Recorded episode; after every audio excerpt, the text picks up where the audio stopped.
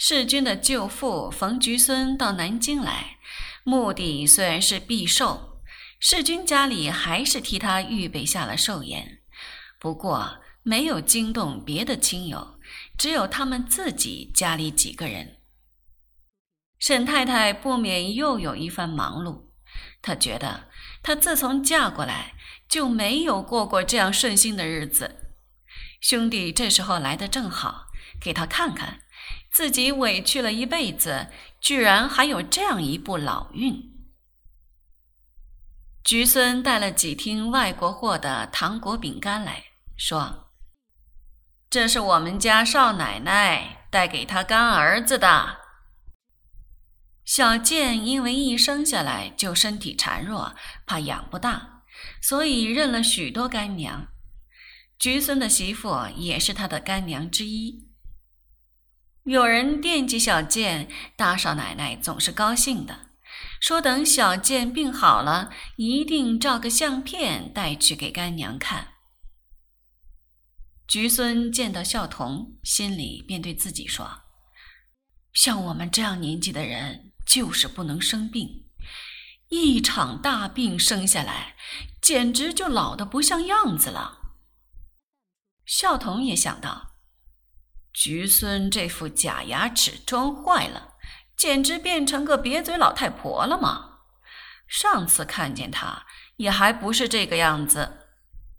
虽如此，郎舅二人久别重逢，心里还是有无限喜悦。菊孙问起他的病情，孝童道：“现在已经好多了，就只有左手一只手指还是麻木的。”菊孙道。上次我听见说你病了，我就想来看你的。那时候你还住在那边，我想着你们姨太太是不欢迎我上门的，她对我很有点误会吧。我想你给她罚跪的时候，一定把什么都推到我身上了。孝童只是笑，提起当年那一段事迹。就是他到上海去游玩，姨太太追了去和他大闹那一回事，他不免有点神往。和菊孙谈起那一个时期他们跌宕欢场的经历，感慨很多。他忽然想起来，问菊孙：“有一个李路，你记得不记得？”他一句还没说完，菊孙便把大腿一拍，道：“差点忘了。”我告诉你一个新闻，不过也不是新闻了，已经是好两年前的事了。有一次啊，我听见人说李璐嫁了人又出来了，也不做舞女了，简直就是个私娼。我就说，我倒要去看看，看他还搭架子不搭。孝童笑道：“去了没有呢？”菊孙笑道：“后来也没去。”到底上了年纪的人火气不那么大了，那要照我从前的脾气，非得去出出气不可。他们从前刚认识李璐那时候，他风头很贱。菊孙一向自命为老白相，他带着别人出去玩，绝不会叫人家花冤钱的。但是孝童在李璐身上花了好些钱，也没有什么收获，结果还弄得不欢而散。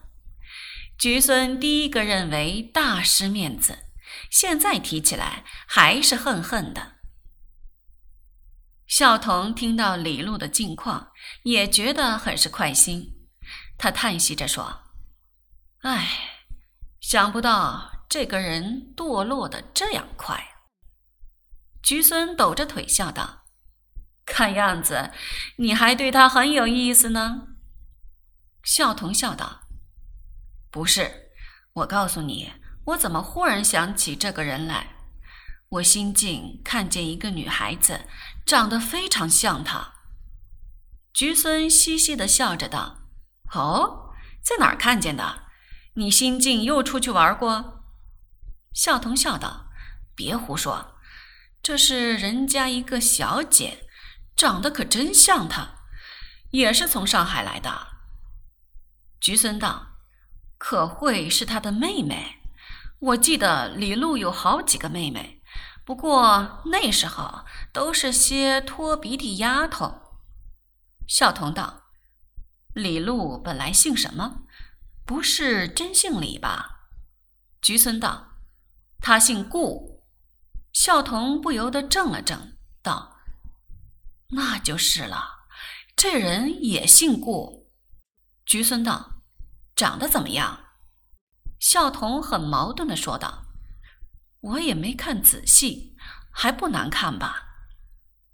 菊孙道：“生在这种人家，除非是真丑，要不然一定还是吃这碗饭的。”菊孙很感兴趣似的，紧着追问他是在哪儿见到的这位小姐，似乎很想去揭穿这个骗局，作为一种报复。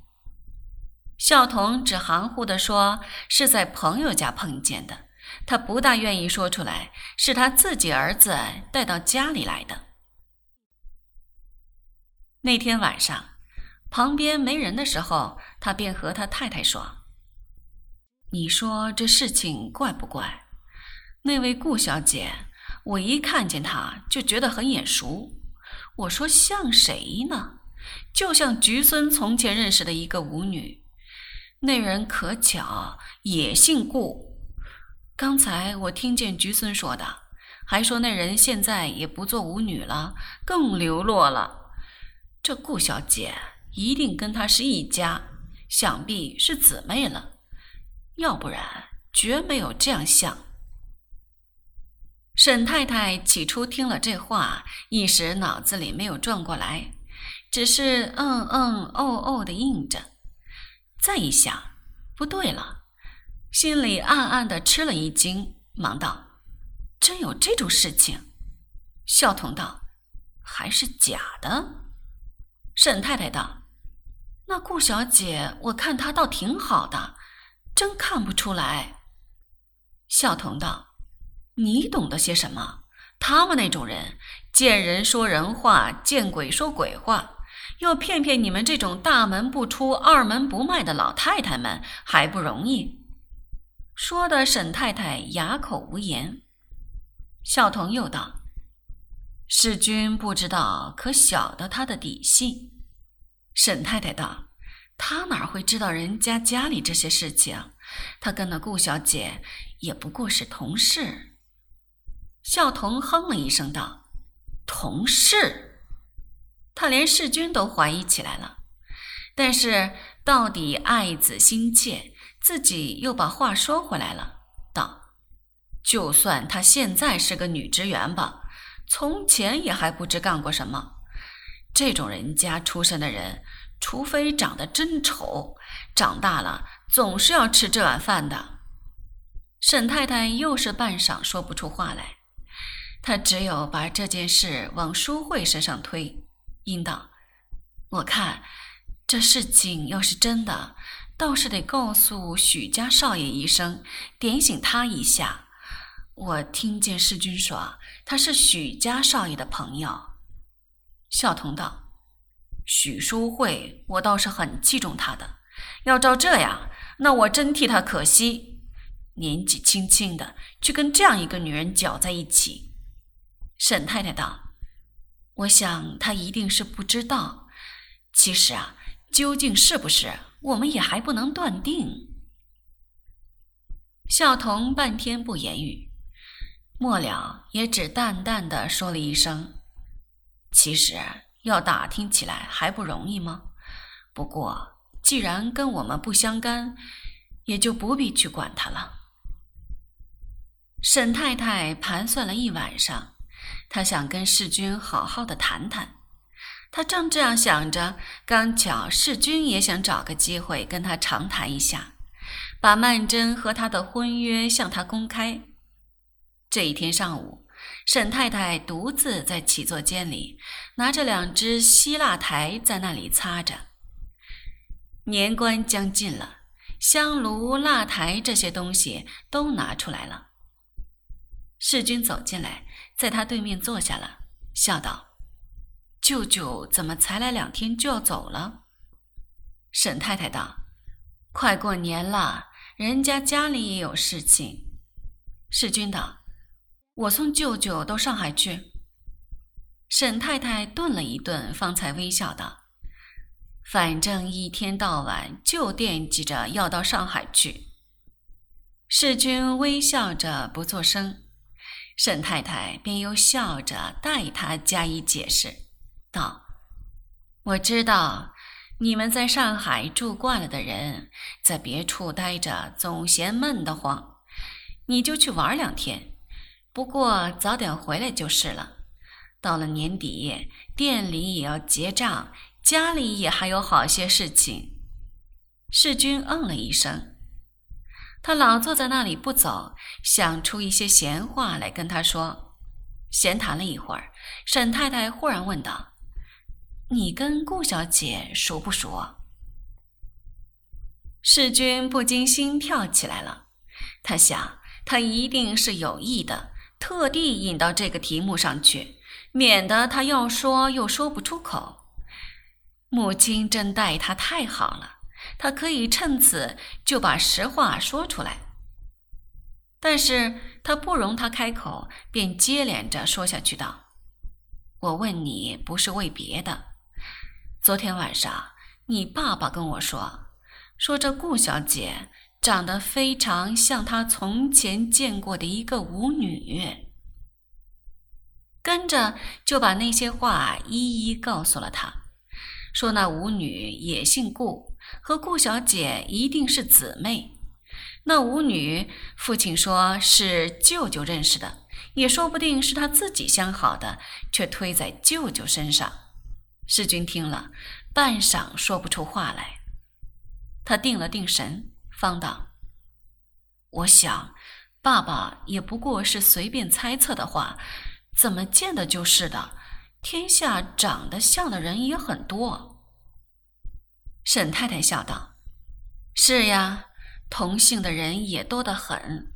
不过刚巧两桩巧事凑在一起，所以也不怪你爸爸疑心。”世君道：“顾小姐家里我去过的，她家里弟弟妹妹很多，她父亲已经去世了，就一个母亲，还有祖母，完全是个规规矩矩的人家，那绝对没有这种事情的。”沈太太皱着眉说道：“我也说是不像呀，我看这小姐挺好的嘛。”不过，你爸爸就是这种囫囵脾气，他心里有了这样一个成见，你跟他一辈子也说不清楚的。